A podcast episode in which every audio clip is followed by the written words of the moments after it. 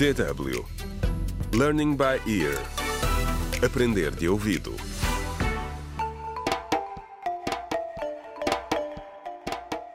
Contra o crime. Olá, bem-vindos ao 23º episódio da radionovela Contra o Crime, um desaparecimento em Picoa, escrita por Ursílio Noé.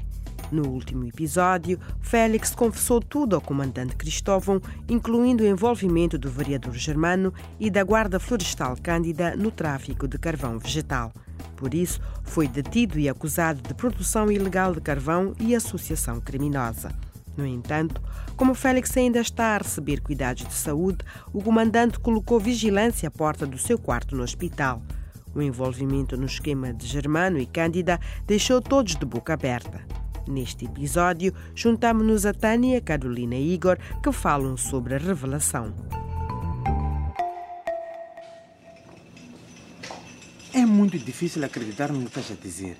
O Félix estava a produzir e a vender ilegalmente carvão com a ajuda do Germano e a Cândida. Todos nós fomos enganados, Igor. Eu dei-lhe muito dinheiro para ele comprar as terras naquela parte da floresta. E no final, o esquema nem lhe trouxe nada de bom.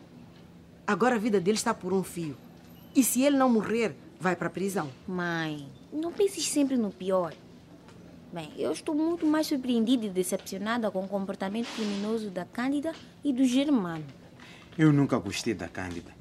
Mas o Germano. Eixe, também fiquei chocado.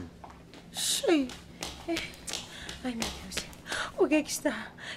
Onde é que está o Félix? Ele está bem? Oh, meu querido. Acalma-te, Helena. Recupera o fôlego. É tudo muito complicado. O Félix está nos cuidados intensivos, mas o médico diz que já não corre perigo de vida. Mas ele pode ser preso por produzir e traficar carvão.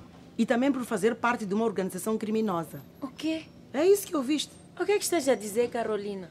Primeiro disseste que ele roubou o armazém. Agora dizes que ele é traficante. Chega de calúnias. Ouve, Helena.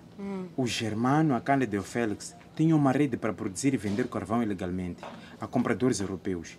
O comandante Cristóvão já pôs polícias à porta do quarto dele. Lamento que saiba das coisas desta maneira. Mas o que é isso? O Félix. Isso não passam de mentiras. Isto só veio mostrar como é importante começar uma produção limpa de carvão aqui em Picoa. A primeira coisa a fazer é combater a corrupção nas autoridades. E tu tens de arranjar uma forma de limpar o teu nome naquela rádio europeia. Aquela que te tentou incriminar. Ih, tens razão. Hum, Mas tenho de pensar calmamente sobre o que eu quero dizer.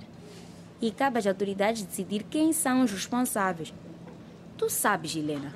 São comerciantes como tu quem perde realmente quando as pessoas fogem destes esquemas fraudulentos. E eu investi muito dinheiro naquela exploração florestal. Eu sei, mãe. Muitas pessoas foram afetadas. O Igor também. Apesar de ele estar a tentar diversificar através da produção do carvão verde, usando outros materiais sem ser madeira. Tudo isto vem mostrar que queimar carvão nos fornos tradicionais é perigoso e não é rentável. Contra o crime.